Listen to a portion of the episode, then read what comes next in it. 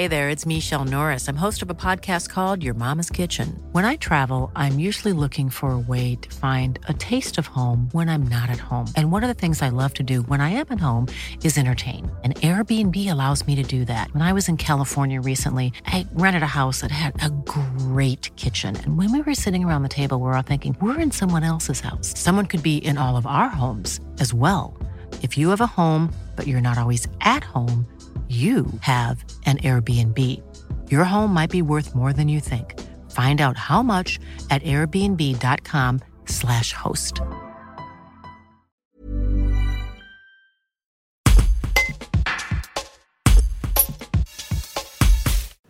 Le mouvement contre les pesticides de synthèse Nous voulons des coquelicots s'enracine dans le pays roussillonnais, aussi bien en zone rurale qu'en zone urbaine. Isabelle Couradin, l'une des responsables du collectif, nous en dit plus sur ce mouvement en pays roussillonnais. Reportage Georges Aubry. Isabelle Couradin, vous êtes responsable euh, des coquelicots des villes roussillonnais. Est-ce que vous pouvez nous dire en, quelques mots en quoi consiste ce collectif? Alors c'est un collectif euh, qui a été fait au niveau national, mais que nous avons donc euh, dupliqué sur le local.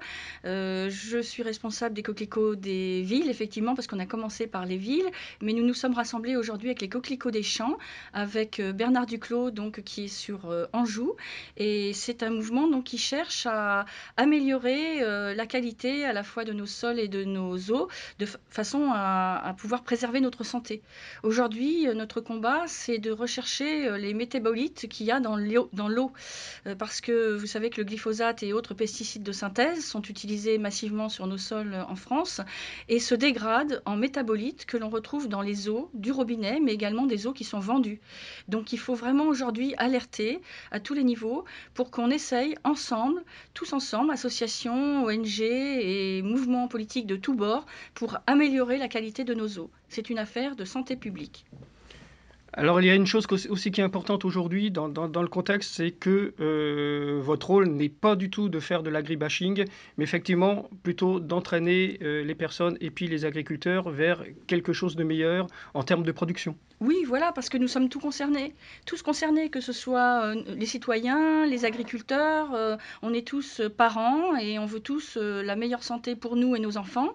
Donc aujourd'hui, loin de nous l'idée de pointer qui que ce soit, mais c'est plutôt emmener dans une euh, euh, démarche d'amélioration continue euh, l'ensemble de nos professions et de nos métiers sur le terrain, de façon à aller vers une meilleure qualité de nos sols et de nos eaux pour avoir une alimentation la plus de qualité possible. Et on l'a vu avec la Covid-19 que les personnes recherchaient justement les producteurs en direct pour trouver les meilleurs légumes possibles et viandes pour pouvoir manger de façon la meilleure possible. Voilà, donc c'est entraîner l'ensemble des, personnes vers la meilleure qualité et être alerté sur ces sujets.